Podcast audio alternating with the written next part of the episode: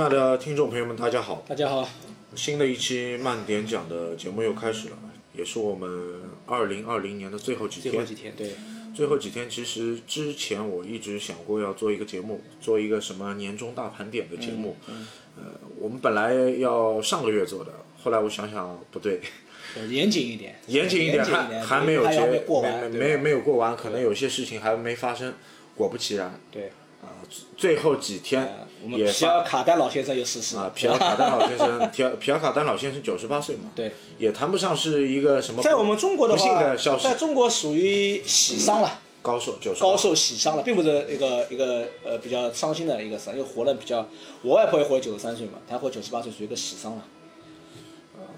钢琴家傅聪是也是二十七号吧，二十七号走的，他是八十六岁，也也是很很高寿。对对对，就是说我们今天这个节目呢，就是说作为一个二零二零年的盘点嘛，就是怎么讲，就是说从其实每一年都有很多名人啊逝世，为什么说我们单独要做二零二零年这这这个话题呢？因为今年比较特殊的一年，因为今年注定不平凡的一年。注定不平凡，注定不平凡的是很多呃文艺圈也好好，我们呃体育圈也也好呃都有很多名人去对，故去。就相对从这一年来看的话，就是相对就比较能够体现了。那可能说你放在去年，可能也不会体现这么呃这么明显，因为今年是个比较特殊的一年，因为我们知道呃新冠疫情，包括现在还在肆虐全世界，对吧？呃一些呃一新冠疫情比较注定是二零二零年是注定是不平凡的一年。因为新冠疫情也蛮可怕的，到现在已经是病毒也变异了，在欧洲越来越来越越来越强了，越越来越强了，也不是我们初期的病毒了。对对对所所以我在考虑这个后期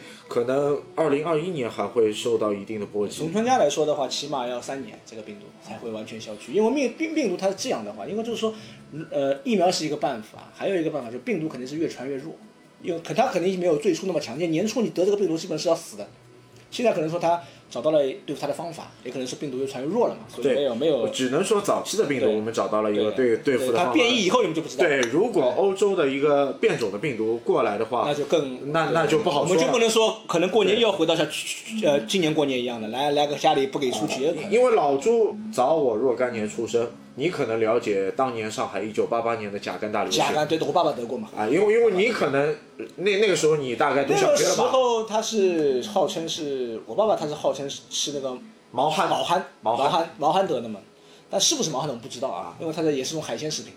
他是说，是是海鲜吗？河鲜河鲜河河鲜河鲜食品。我爸爸比较喜欢喝酒吃毛蚶嘛，他吃了生吃的呀，对吧？对，他是得了这个病，呃，但是住医院了，后来也恢复了嘛。但那个时候的确是，呃，比较肆虐，跟现在新冠病毒差不多。但当当当时他只是在中国肆虐，包括呃二十年前的那个非典，它只是在也是厉害，外国还没这么厉害。但这次呢是全世界，对，全世界。但你像你像美国都是每年每天十万这样的增长，吧？对对对包括香港。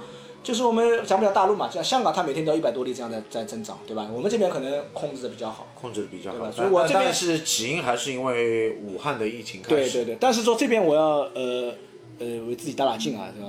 我这个新冠疫情以后，我可以骄傲的说，全世界最守规矩的其实是我们中国人，对不对？日本人控制都没有我们好，哎，中国人为什么能控制好疫情？守规矩嘛，呃，对不对？嘛，因为有一点就是国体制嘛对一个是举国体制，还有还有就是武汉疫情在肆虐的时候，呃，全国各地的民众。呃，把这件事情去去一方有难八方支援嘛，对对对大家把武汉控制好了，所以说才完对，成所以说中国人其实是用心做一件事情做得好的，并不做得好。其实全世界现在虽然我们现在北京又发生了这个疫情，但是中国还是全世界控疫情控制最好的一个一个地方，对吧？所以说，只要可以讲，中国人是全世界最守规矩的。你知道，只要做一件事，中国人是可以做到的。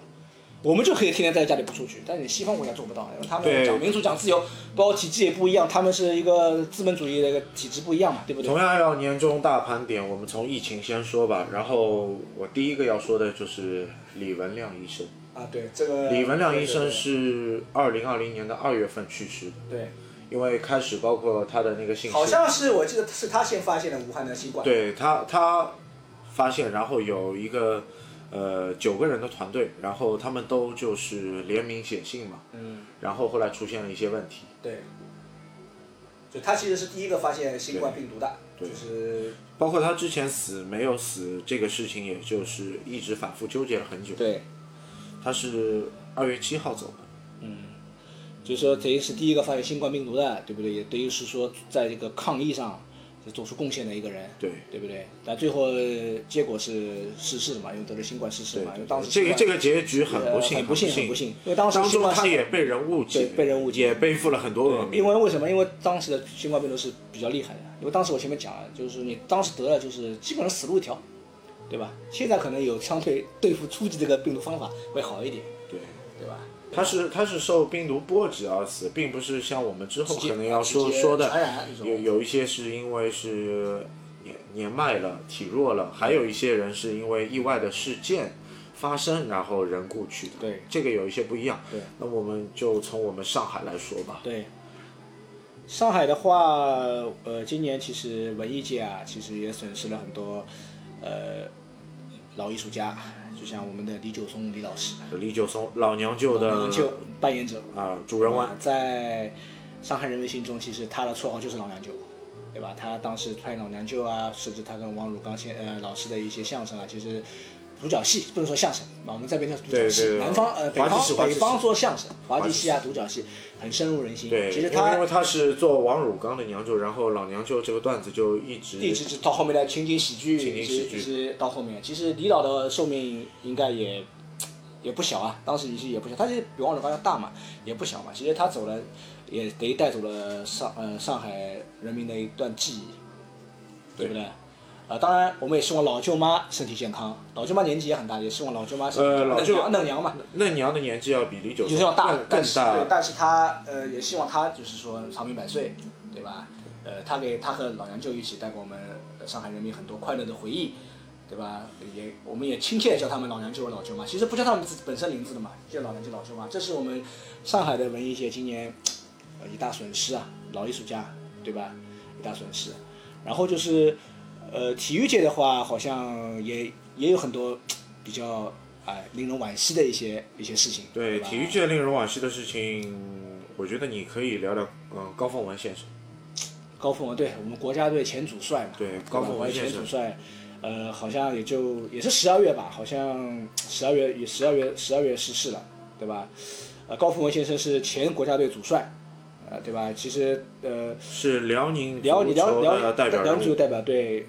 呃，享年八十一岁，啊呃，但现在来说，他和年龄也不算不算大啊，跟那个九十几岁人家来比，他不算大。他带带领就说也当过国家队队长，对吧？呃，最厉害是他七四年的时候去也门做过外教。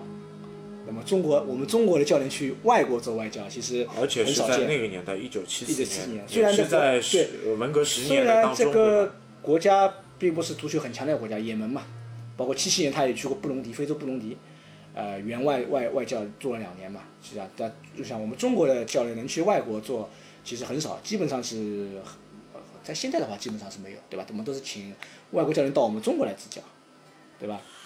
呃，高凤文先生就是经历了我们当年国足的黑色两个黑色三分钟，对对对，三分钟。这个也是给他带来了一定的遗憾。呃，九零年亚运会负负于泰国嘛，对吧？也是他一个一个一个遗憾，对吧？呃，怎么？但是他也是为中国足球做出了很多的贡献，带出了很多的人才，对吧？比如说最出名的弟子是那个陈涛，呃，效力过上海申花队嘛，陈涛，对吧？呃，脚法出众，对吧？这是最他呃最得意的一个弟子，呃，包括他作为中国国家的主帅以后，呃。怎么讲？就是说，呃，带队参加二十届奥运会，对不对？呃，然后是怎么讲？就是在恶劣的天气下面，反正就是最后还是，呃，第一次带领中国队杀入了奥运区的决赛圈，这是真正靠实力杀进去的一次。零八年那次不算啊，零八年是东道主。呃，其其其实还有一一个内容就是可以去说，就是高凤文足校。啊，高凤文足校，高凤文足校在就是辽宁那里，就是也是蛮著名的，就是他把自己的一些就是财产都投入到这个足校，去培养中国足球的新生力量。他甚至比徐根宝的根宝基地还要早，还要早，对，还要早，因为他和徐根宝属于两代人嘛，两代人，两代人嘛，对吧？徐根宝其实也是国人，但是他跟他是两代人，其实他们其实年龄段是年龄段是差不多，就是说，呃，根宝是七十多岁，现在他现在八十一岁嘛，其实也就差个呃几岁几岁，对，但是呃理念是差不多的嘛，也是为中国培养足球人才嘛，把所有的资产全投进去嘛，包括根宝其实也是这样，最初的目的也是这样，包括欠债什么，其实也是这样。呃，培养培养优秀人才嘛。不过根宝其实也做到了。现在国脚的话，其实一半都是根宝根宝基地培养的，一一半都是根宝体系下出来的。对对。啊，相对相对高凤文先生出的这边的球员，可能就是，呃，他就分分到俱乐部去了嘛。对对对吧？可能就是没有在他他的学校下成名。对。就是回到前面那个话题，就是高富文教练他的指导啊，怎么说指导嘛？他的最高成就就是带中国杀入了第一次杀入奥运会决赛圈。那，中国队真正是靠实力进去的。零八年那次是东道主嘛，他是最大的成就是带中国队杀入了呃奥运会决赛圈。所以他的去世也是对于中国足坛是一个非常大的一个遗憾，对吧？一呃一个一个遗憾，这样一个功勋教练，对吧？也希望高导啊一路走好。对吧？这边希望高导一路走好。因为你自己曾经也是有一个足球梦嘛，对吧？包括你呃业余时间也是在足球的一些呃比赛啊、业余比赛啊，都是在一直在参加。对。那么我又要牵涉到另两位和足球有关的人，嗯，对吧？阿根廷的马拉多纳足球巨星，马拉多纳，对吧？呃，这个其实对于马拉多纳来说，我是比较有感慨的。虽然年龄段，呃，八零后。初期的这个年龄，其实没有看过马拉多纳踢球，基本上是没有看过，哪怕看过，我是真的没有看过。对，有可能你更不可能了。我不能乱说的。八零后其实更不可能了，为什么？因为那你还有可能，没有你九四年还有可能。我看了九四年马拉多纳，还有可能，他已经不是巅峰了。马拉多纳九八年退役的，他已经不是巅峰了。九四年他上过，但是已经不是巅峰了。巅峰时期的我们，九九四年我只有七岁，我我还不看足球。巅峰时期，我父亲这一代是看过。我父亲虽然我父亲也过世了嘛，也过世十年了，这是我父亲那代是非常非常喜欢马拉多纳的。我父亲视马拉多纳为偶像，所以他走失我是非常伤心的，因为我所有的一切都是从我父亲的耳朵里得知马拉多纳是如何如何的厉害，呃，是如何如何的，呃，就是说作为一个足坛的偶像啊，他他什么样的一个风格，都是从我父亲那代耳朵里呃传来的。包括现在我可以讲，大部分八零后其实都是从父辈的耳朵里来了解到马拉多纳这个人是怎么样的。其实也看他看就根本就是呃，因为我为什么会了解马拉多纳？因为当年我。爸爸有一件就是一九八六年的世界杯的宣传的那个 T 恤，然后这件 T 恤一直到九十年代还在我我家里。对。然后我就那个时候我问我爸，这个八六年的标志是什么？他告诉我是那一届的世界杯。上帝之手。上帝最有名的上帝之手。我就了解到了这个。说到我们扯到八六年，就是其实阿根廷这个上帝之手有很多的故事，我们就从这个地方开始，因为。第一，我们知道，对于英格兰队二比一这场比赛以后，马上两个球都是马拉多纳进的，一个是连过五人，一个是上帝之手。对，连过五人是他的技术展现，上帝之手是他为什么叫上帝之手？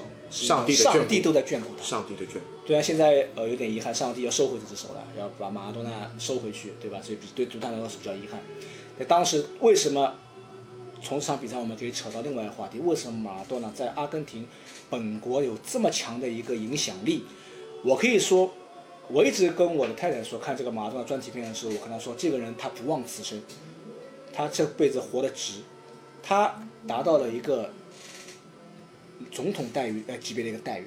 很多人提名说，不要烧马拉多纳的遗体，把他像我们的毛主席一样水晶棺封起来，让他永远保存。这个不是一般新人可以达到的呀，更何况他是一个只是一个足球运动员，他并不是一个呃革命的伟人，或者说是个领导人。呃，其实马拉多纳在阿根廷的。人格魅力和是非常非常和一个价值啊，他是相当于一个民族英雄。民族英雄对，因为为什么？因为扯到因为八六年那个时候，阿根廷跟英格兰有一个马岛的事件。呃，马马岛的战争是一九八二年。八二年对，是英阿马岛。就就那个时候那个时间段嘛，正好有个呃伊阿大大战嘛，就是另一个翻译叫福克兰海战。福克兰海战嘛，对，所以现在很多时候我们会强调一个什么，就是只要阿根廷对英格兰的，或者说英阿大战，英阿大战，其实就是从马岛这个事件这个梗就是那个梗，当时。阿根廷是战败了，应该英国获获获得了胜利嘛，所以当时在八六年世界杯上，所以八二年世界杯上他没有没有大放异彩，所以被另外一位球星，那我们待会会讲到的，对。他这个时候是他的高光时刻，两个人差了四年，马拉多纳是八六年时候是他最高光的时刻，呃，他这一场仗为阿根廷民族打出了士气，也也因为这场比赛他成为了阿根廷的民族英雄，就当时这两个进球战胜了英格兰，对吧？虽然说阿根廷当时在马岛上战争上输了，但是他的面子从这样足球赛，因为阿根廷南美人他们是非常热爱足球的嘛，所以他们以视足球为代表，对马多纳也是他们足球心目中的一个代表，所以足球也在当今的世界上，包括当世的世界上，对对对，也是第一运动。对，虽然说我们很多话说足球与政治无关，对吧？讲这句话，其实，在很多人心中，其实也不能完全偏离关系。就是马拉多纳当时这两个进球，打出了阿根廷人的士气，战胜了英格兰。所以当时他在民民族民就是阿根廷国人的心中啊，这个地位巩固了，就就燃起了一股爱国热情。对爱国热情啊，我马是就可以说是民族英雄啊。就我们再讲回前面那个话题，就是说很多人说你的遗体不能烧，甚至瞻仰遗体是全国人民都去总统府，布宜诺斯艾利斯总统府去瞻仰这个遗体啊，对吧？当时是这样。呃，我当时我跟你讲过一个什么话，就是我认为马东的私生活确实不怎么检点，但是我认为他是完全可以把他球技跟他私生活扯分开来说的一个人。我们很多时候会说，因为你的私生活不检点而影响你的职业生涯，对吧？我们可以说，啊，以前的阿国国际里面的阿德里亚诺，甚至可以说小罗。对吧？因为你的私生活导致你不能再继续你的职业生涯，你不自律。这这这个同类的运动员有很多，麦麦克泰森也是。对，也是一样。但是马拉多纳他完全可以扯开，因为他从小生生于一个贫苦的一个一个家庭嘛，所以对很多呃在在自己成功以后很多带来的诱惑他无法抵抗，对做了一些呃，比如咱就是吸毒嘛这种事情嘛，对不对？呃，其实他逝世也是跟他年轻时候挥霍身体是有一定关系的。其其他死于心脏衰竭嘛。对。其实他在若干年之前已经有一个病危的过程，对对并不是今年偶然发生这个事情。对所所以，呃，一些不了解马拉多纳的人会惊讶啊，六十岁就人就没有了。对我们刚在我们中国刚刚到退休年龄，对对吧？因为其次还有一个内容就是运动员在训练的过程中过分的体力透支，对，导致他个人的一个生命器官。生命也不是会特别长寿，可能可能运动员就七八十岁也会走，但是没有那么快吧，对吧？对对对对，就是说，一个是，呃，因为他身体透支造成他的心脏衰竭嘛，就其实他这个我们就不去谈，他球技和他是可以分开来说的。对，天才也好，你说他是后期努力也好，这个已经不重要了。在实际上，他即使即但即使这么不自由，他还是作为一个民族英雄，可以作为球技这么出众的一个人，这个当今世界不多见的。C 罗的成功在于他的自律，同样梅西也是一样。如果说 C 罗跟马拉多纳一样放荡不羁的话，他踢不到现在。C 罗实际上私底下是个非常自律的人。相那相对来说，马拉多纳的足球天赋更高于更高 C 罗，他真正是呃有天赋的一个人嘛，对吧？呃，C 罗源自于他的自律，包括梅西也是一样，对吧？可梅西的天赋，只能我个人来讲说，他可能并不高于马拉多纳，只是说也也只能说踢球算球星一个世界级球星嘛。但可能说是这代人的一个偶像，那我们这代人不谈了。那上来的肯定是马拉多纳。但梅西和马拉多纳最大的区别就是他们的出生和生长环境不一样。这个区别是大有区别。穷苦穷苦出身，然后一个街头出身，街头出身，踢踢不足球长大的嘛。对。梅西从小就是巴萨训练营训练，这个马拉多纳的这个呃生长历程就和足球小将描写的这个内容是有相似。其实现在所谓的世界级球星，他们的成功之都是源于自律。包括伊布，三十八、三九岁还能再踢，也是平源于平常的自律。伊布性格虽然放荡不羁，但是他对这方面是比较自律的，不会去花花花天酒地啊，甚至透支自己的身体。他知道，呃，我还要踢下去。包括 C 罗也是一样，所以这方现这方面的欧洲球员是值得我们尊重的，对吧？你要你想踢下去，首先你要自律。但是马东啊，他虽然有这方面的负面因素，但是他这个，呃，足球天分真是完全展现的。他那个时代，你们要知道什么时代？是背后铲球不犯规的时代，一个是规则，然后就是世界级的球星是百花齐放，百花齐放的，对。这个不像我们现在的足球观念和足球理念对对对，因为现在背后铲球是犯规嘛，因为为什么要犯规？因为背后铲球很容易造成骨折，因为背后是看不见的嘛。因为运动员在跑的时候，他是一个完全舒展的一个状态，呃，完全冲刺的状态，跟你我们平常人跑步是不一样的。那这个时候你背后如果铲球的话，铲得不好的话，两个腿一夹，直接就骨折了，那么直接韧带就断了。所以他在那个时代是。这个不算犯规的时代，最多一张黄牌，现在直接红牌。所所以，在马劳多纳那个时代，恶汉类型的球员很多啊，是，所以很多特别英格兰系列的。他在这个时代都能够踢下去，甚至在还能进球，包括他到后面意甲，在意甲闯荡的时候，意甲的后卫更厉害啊！那个时候叫钢筋混凝土防守嘛，在意甲驰骋的还能够，呃，在在亚平宁半岛这片土地上打出名堂来，也是不容易的。包括现在我们讲的亚平宁半岛，包括他去人家俱乐部那不勒斯，他把那不勒斯从一家默默无名的俱乐部带成意甲冠军，所以那不勒斯所有的球迷对马拉多纳也是非常非常的敬重的。他们现在已经把那不勒斯的圣保罗大球场改成了马拉多纳大球场，迪戈马拉多纳大球场，就是说对球王的一个缅怀。呃，再仔细想一想想，就是马拉多纳名字有没有一些意大利的元素？呃，这个我倒没研究过，这个可以去研究一下。这个我倒没研究过。其其其实拉拉丁语系当中有西班牙、葡萄牙，有西班牙、西班牙，甚至有意大利的部分。对对对对对。这个语系其实是相但是这个我们撇开不谈，就是说他还是对马拉多纳的一个一个缅怀、一个敬重，所以把他球场改成了马拉多纳大球场，对吧？马拉多纳为他们这片这个俱乐部带来了冠军，甚至不是一座，就因为马拉多纳到来，对不对？他们才有了冠军，从一个默默无闻的俱乐部成为一个意甲的冠军，对吧？就这就是从，呃，阿根廷到世界杯，再从再从再到亚平宁半岛这样的一个转折，你看它就可以影响多少球迷？对，同同样你马马拉多纳说到这一趴了，然后就是聊聊你之前就是八二年那届世界杯，你想说就是马拉多纳前一代的那位，呃，紧接着马拉多纳逝世那位球星对吧？对，保罗罗西。呃，这位球星可能意大利金童，很多人不一定因为八二年太早了，有些人八二年，我们八零后八二年刚出生嘛，可能没没看这这届世界杯，我也是从父辈耳朵得知，或者是从从集锦比赛，对对对对，保罗罗西。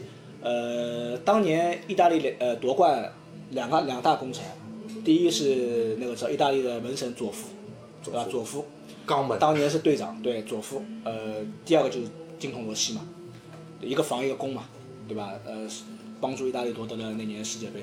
其实佐夫，呃呃不，就是那个罗西啊，其实跟马拉多纳其实也是有互动的嘛，就是说，呃，当时当时同第一同场竞技，第二马拉多纳逝世以后，罗西也是非常伤心的嘛。然后没想到，没两个礼拜就就跟着去了嘛，对吧？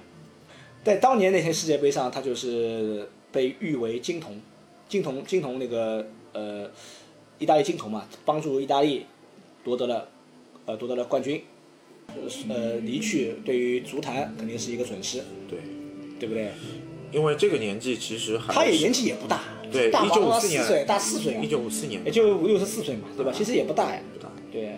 那就是可能也你讲运动员他的年轻时候的一些训练啊，因为这些，因为像一些运动员基本上七八十岁都是属于长寿的，对，包括八十岁之后过了真的是高手。包括之我还要讲，因为就是也是足坛，但不是球员，可能教练比较有名，就是霍霍里尔嘛，就是之前带过利物浦夺得过冠军的霍里尔嘛，法国主帅嘛，同样也是在十二月逝世的嘛，对吧？这些都其实这些都是属于足坛的一个 遗憾的事情。对吧？你说足球，我觉得你可以津津乐道。接下来我可能要聊到几位 NBA 的人物吧。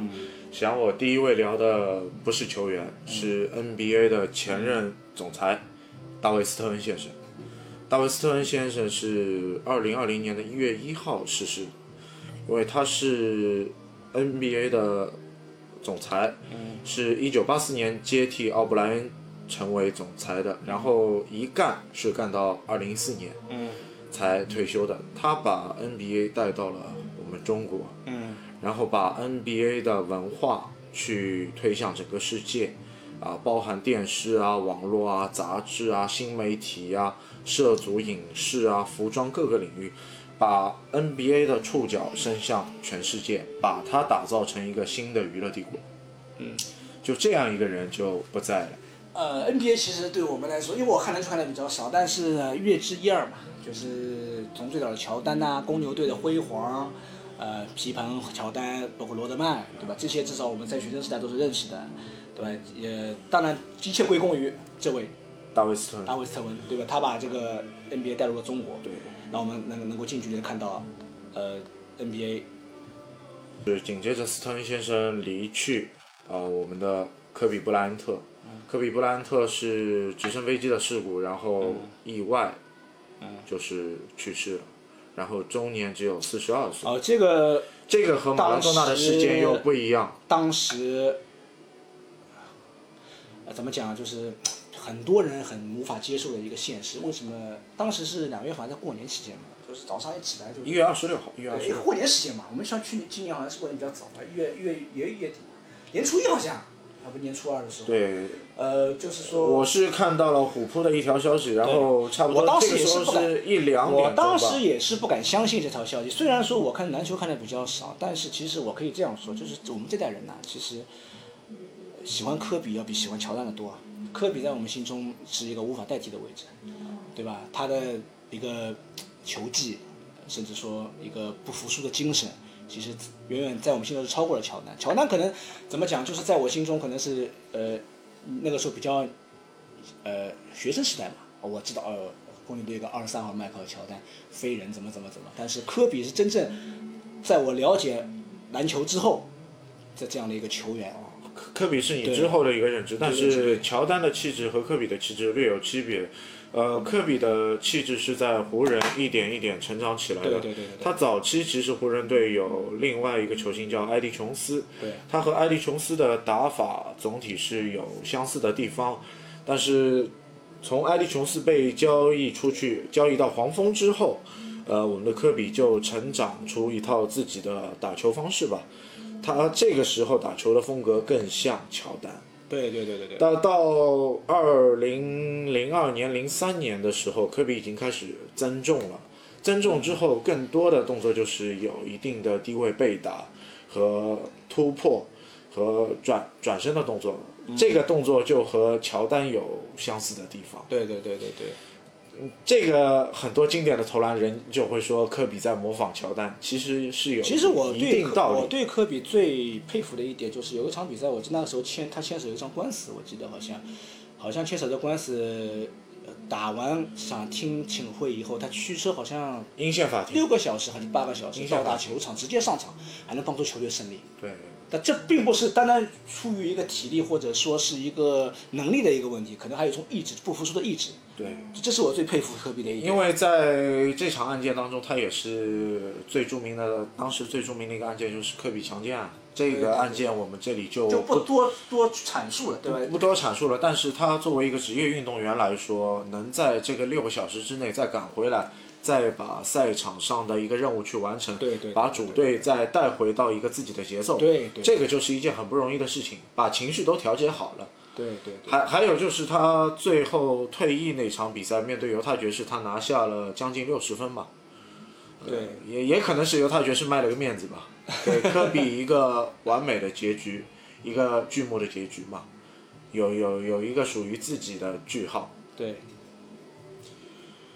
因为我有一次是有机会和科比就是在同一个场地去面对面，当时科比是在上海的江湾体育场做一个活动，是在一五年还是一四年的夏天吧，来到上海是科比门徒的一个活动，然后是他是来江湾体育场的，就是室内的一个球馆，然后我是在那边室内的一个场馆游泳嘛。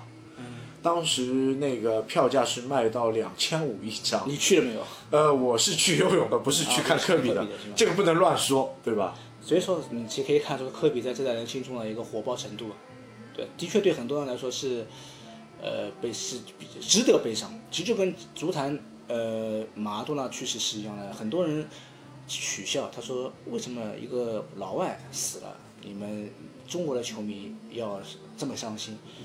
其实我这里要讲一句，就是不要去嘲笑球迷，他们有他们的所谓的信仰。马拉多纳、科比就是他们的信仰。虽然他不是中国人，他是外国人，但是就像马拉多纳对于阿根廷的一个民族的一个地位，你也可以讲他只是个足球运动员。为什么这么多人伤心？像失去亲人一样还要伤心？我们信仰对吧？只是精神，精神对他们的精神永在嘛？对，因为科比那个时候什么黑曼巴精神嘛？对吧？黑曼巴精神永在嘛？对不对？所以并不用去嘲笑这种球迷，他们有他们的信仰，他们相相信黑曼巴。中国也有不少这样的运动员，只是可能他没有达到世界的这样的高度，也没有被这样的媒体去举世传送。举世传送，对。其其实中国某个层面上有很多这样的运动员，包括刘翔也是这样的运运动员。姚明。呃，在那个年代，刘翔很多地方也不被人理解。对。但是我们知道这个故事之后，其实我们现在更能理解刘翔的困难。对。对吧？对。就是说，怎么讲？就是不用去过分的、刻意的去嘲笑这些球员，对，也不用，也不用刻意的去说这个什么崇崇洋媚外的精神。没有，没有，不，这不缅怀跟崇洋媚外是两回事情，对吧？你不能说啊，我们中国怎么样就缅怀外国人就不对，不是这样。他们两个的概念是针对于全世界的，不单单对于你中国，对于阿根廷，对于美国，是对于全世界的。他们是全世界知名的人物，可以说是名人。就科比也好，马拉多纳也好，可以说是名人，对吧？很正常的事情，缅怀和那呃政政治因素或者你说的那些爱国是无关的。对，这个这个两码事情。然后还要聊到一位犹他爵士的功勋老帅杰里斯隆。杰里斯隆是在今年的五月二十二号也是去世了嘛？他去世的时候是享年七十八岁。他是犹他双煞的启蒙教练，也是带领犹他二代，就是呃布泽尔和德隆一起打出新疆界的一个教练。呃，他也是今年去世了，蛮可惜，因为前段时间他的身体也不是特别好，他也是晚年的时候患上了一个帕金森的呃病，所以身体状态不是特别好。其实他去世的消息，因为，呃，我也不是觉得他他特别突然，心中也是有预料的。对对对，也也挺可惜。如果是怎么讲，就是说体育界的话，文艺文艺圈其实还有，就是说黑豹的演员嘛。黑豹的演员就是博斯曼。博斯曼对，也是因为好像是肠呃肠胃癌还是什么癌症，结肠癌结肠癌去世。结肠癌去世。呃，其实。呃，呃，当时怎么讲？现在我听说《黑豹二》还是如期的要上映，但是说用用 AI AI 换脸技术把这个他的脸换在他的脸上，就是这也是对于因对于演员的一种缅怀。这个技术已经其实很成熟了，已经是很成熟了，不像以前像李小看得出区别。像李小龙当年去世之后，李小龙最后一部电影是《死亡游戏》。只是剪辑了他部分的镜头，然后找了一个替身演员，然后把这个镜头截上去的。对。但是现在就不用有这个顾虑。有 AI AI AI 技术所以也感谢那位愿意做替身的演员。对。虽然别人看不到你的样子，你的样子是黑豹本人的样子，但是也感谢你，呃，可以说传承了黑豹这个精神。这个这个事情是一个伟大的事情。博斯曼自己也是演了很多和体育相关的电影。哦，对他好像演过传奇四十二号》，对四十二号，是美国职棒大联盟当中的第一位黑人黑人球员。对对对对对，黑人球员。就是说，我们可能熟知他的电影是从《黑豹》开始嘛。其实你说那个四十二，我知道是讲职棒的嘛，这我我讲过。就他的走也是对于，呃，怎么说文艺圈，文艺圈是一个一个损失，对吧？也没想到，其实年纪也不大。对吧？就就因为他这个病也是，其实早三年之前就就就发现了。其其其实他自己知道，预料会是这个结局，并不是突然之间的一个事情。对对对对。其实包括他最后，他还是想去完成自己的《黑豹二》的这个拍摄。但是无奈无奈，这个身体实在是没没法没法承受了。对。包括讲到文艺圈，我们包括我们的那个 老演员谢元啊，谢元也是。今年，今年，今年与世长辞嘛，对吧？我们宋丹丹老师也非常伤心嘛，也发了视频。因为因为谢元客串过很多的，就是情景喜剧嘛。对。啊，就是编辑部的故事啊，我爱我家啊，我爱我家也有他吧？对对对对对。早期的上海有一个电视剧叫《上海一家人》。上海一家人里面，他客串了一个角色。对对对对，他也经呃，其实他一直是是北京的一个演员，对对，他他也客串过很多影视剧，不单单是。他在影视剧里面客串的角色就是可能乡土气比较重嘛，都是演一个呃打打工的或者外来务工人员嘛。对对对对对对对，没错，你说没错。是这样吧？是没就就可能和外形有一点相似啊。其实年龄也不大，六十一岁啊，年龄也可惜。在在早些年初，还有一位就是我们央视著名的节目主持赵忠祥老师，对，也是也是。啊，我们动物世界。动物世界那个很憨厚的那个很有磁性的那个声音嘛，对不对？也是我们童年的一个记忆。能把屎壳郎念得很文艺。很文艺，一种文学气息也好，一种一种儒雅的气质也好，就是也就赵忠祥老师可以做到。对，你说的对，赵忠祥老师也是，哎，今年与也是与世长辞嘛，对吧？其实怎么讲，从是这样想的话，其实都。都只能说惋惜啊，只能说可惜啊，对不对？因为我觉得，呃，这个惋惜也好，有的是生病，有的是因为事故，事故可能我们要更可惜一点。对。还有一个是什么？自杀。自杀，自杀。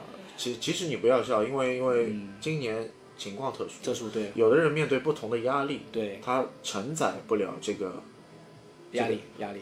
压力，对，他自身的情绪就产生了一些变化，对，这这个两块日韩比较多，演员演演员类型我就不去特别的去说，我就说呃怎么去抗压吧，对，或或者怎么样去疏导好自己一个心态，包括呃我们中国的年轻人也好，怎么样去面对生活。哪怕生活再困难或者再苦再怎么样，啊，人要积极的去活下去或者怎么样。对对对对，因为日韩他们呃演艺圈这方面是压力比较大的，的确是这样。因为说像像一个演员三浦春马，三浦春马自杀，他他。呃，也是没有什么大的预兆，然后就突然之间就看不出前因，也没有说一开始有什么反常，就这样。之前还拍了一部什么电影啊啊，还做不错的其实我们可能不不是这行业不知道，其实演员这行业他压力是比较大的。第一，他要去塑造不同的形象。不同的形象，你就要改，等于你要改变你不同的人格。比如今天我演个坏人，其实我本性并不坏，你要演演演出一个坏人的感觉，你就要去把自己带入到这个角色里面去。甚至有一些演员会得会得忧郁症嘛，在演一个比如说吸毒的角色，走不出来嘛。他要去尝试吸毒或者一个毒品的接触，可能他就深入了这个角色。拔不出来，因为当时我们讲张国荣就是因为演了这个什么一个空间一个电影，异度空间，异度空间，拔拔无法自拔，无法把这个人抽离出来，角色从角色抽抽离出来。呃，这个也是一部分，然后他自己情绪变化也有一方面。对。一会儿哭一会儿笑，你想多少人能够能够来来回自如能做到？其实演员其实真的是不容易的，不容易的一个一个一个一个行业。对他们这方面压力，我们可能无法体会，因为我们不是演员，这倒是关键。所以，哎，怎么讲啊？就是每晚每每晚饭都不容易吃。你也不要看别人像我们中国人拿这么多钱，其实他们这碗饭也是吃不了的，真的吃不了的。非常非常难吃啊，非常难吃。运动员有运动员的苦，演员有演员的苦，呃，普通老百姓有普通老百姓的苦，对吧？我们承载看别人都是简单的，包括呃，还有一个就是我提一提，就是我们一代宗一代那个咏春拳宗师叶问的儿子叶准，叶准也叶正叶正叶正叶正应该是二儿子吧？是二儿子，也是也也也与世长辞，今年在今年与世长辞了嘛。因为新的那个甄子丹的一个电影，就是好像有他，里面好像有他。他好像是就是后来关于他父亲一些事，其实都是从他口中得知的嘛。对对叶问的一个形象，对于他和李小龙之间的故事，都是从他儿子口中得知。不过不过甄子丹在塑造呃叶问这个角色的时候，我觉得有一个最大的梗就是他永远没有一个衰老的迹象。对对对。这个梗其实挖的比较大。对，包括呃。呃，还有就是《零零七》第一代的詹姆斯邦德的扮演者，像康纳里，像康纳里也是今年，也是今年。可能我对他了解不是太多，因为我看的《零零七》的那概念，詹卓邦是那个演的嘛，呃，是罗杰摩尔，不是不是，后面皮尔斯布鲁斯皮尔斯布九十年代，九十年代对，因为我看《零零七》是比较晚的，所以我那个时候是皮尔斯布鲁斯。在皮尔斯布鲁斯呢之前是希伯道尔顿。对。在在前面就是康康那个康纳利了嘛，对吧？康纳利是第一代，康纳利第一代，第二代是乔治拉赞贝嘛，第三代是罗杰摩尔。对，就我看的是比较后面一点，所以怎么讲就是也要归归归入这个里面，因为也是今年在这个非呃非常的一个年代，非常的一个这一年嘛。山康纳利是十年九十岁嘛，他是将近九十岁吧，九十岁不到吧？他是一九三零年还是三五年出生的？三零年，三零年，三零年吧。他比罗杰摩尔年纪还小一点，罗杰摩尔是二二七年嘛，罗杰摩尔是前两年走的。对。山康纳利就是有一种典型的英伦气质，英伦气质，越老越帅。越老越帅。年纪轻的时候可能你体会不到他的那个帅。他其他晚年的一些角色就是在《勇闯夺命岛》里面塑造了很多。内内内容角色，还有一个就是和哈里森福特的，就是呃，印第安纳琼斯《夺宝奇兵》里面的就是呃，演演琼斯博士的爸爸。对。然后这个印象也是比较深刻。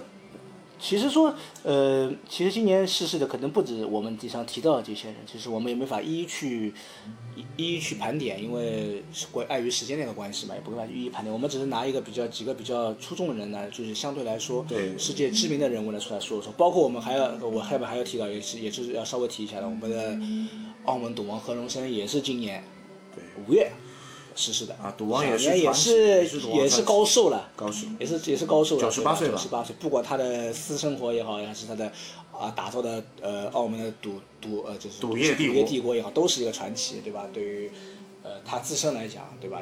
也也是在今年其实也是高寿，也其实不能不能算说怎么样，就是也是个高寿那个呃，我也想不到赌王能活那么久。赌赌王那那那么多呃 风流威水，对，还能身体还那么好，活活活活九十多岁，真的真的异于常人。是有钱能续命是吧？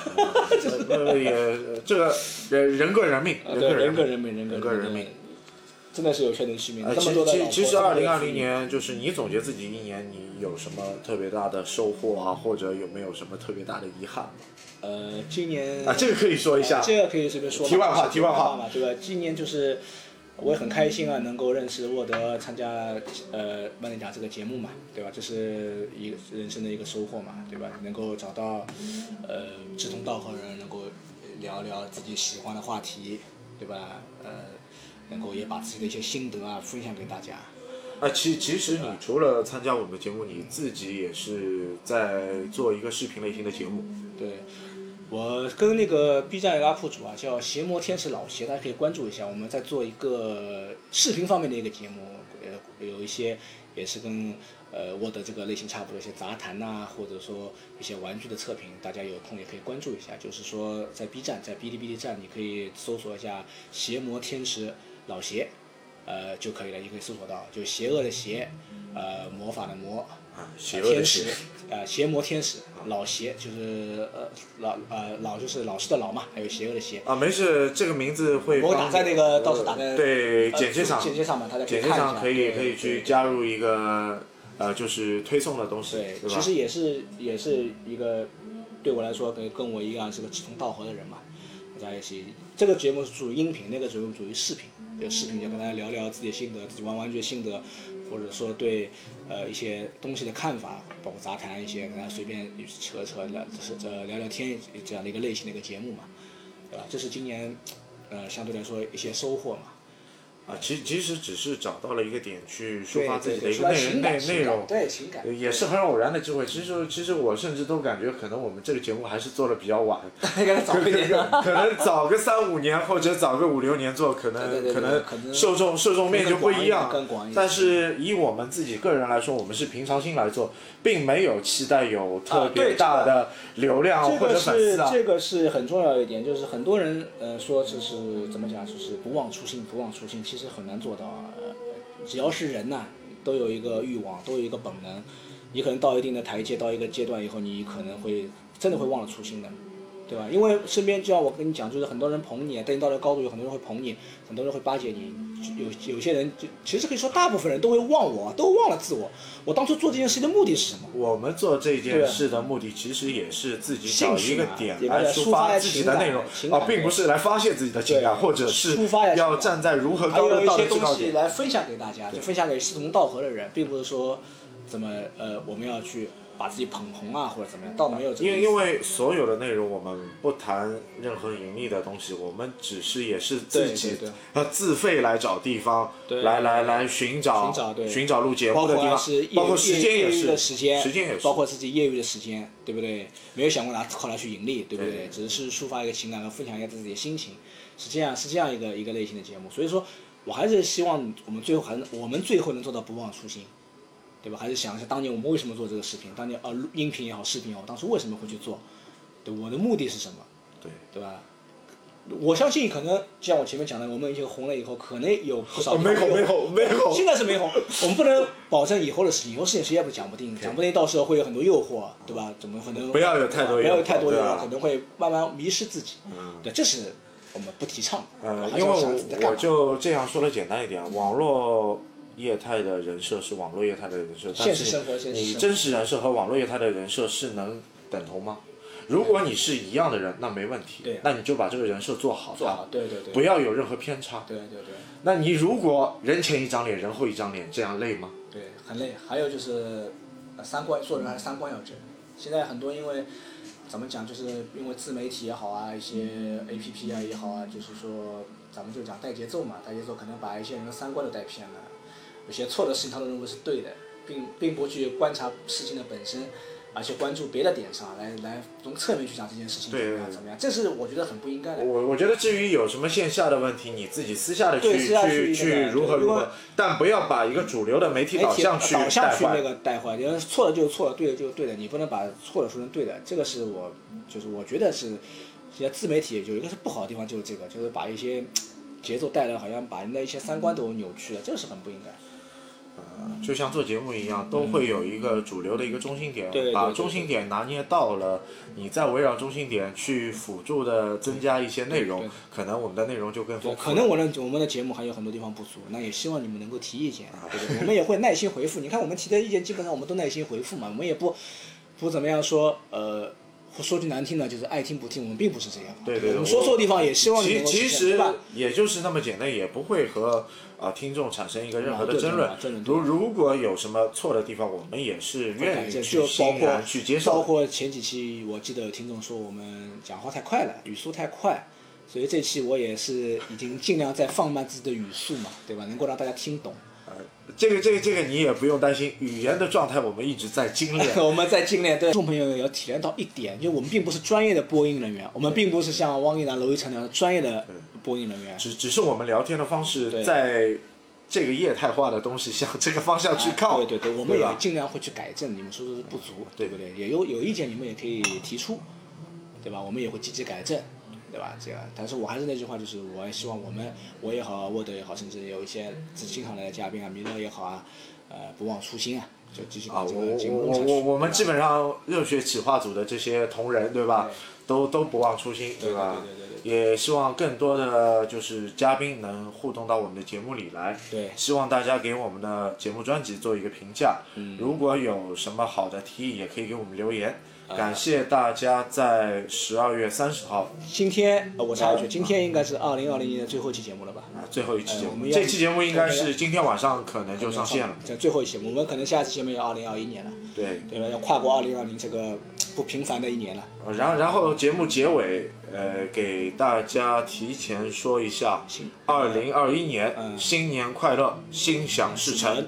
啊，我这边也祝大家二零二一年。呃，新年快乐，心想事成。呃，倒霉的事情尽快过去，把疫情我也希望尽快过去，大家生活尽量尽快恢复平静，对吧？就会希望听众朋友和他的家人，包括你们家人，呃，生活幸福，呃呃，越来越好，好吧？对对对。OK，那么感谢各位听众的收听，谢谢大家，拜拜，再见。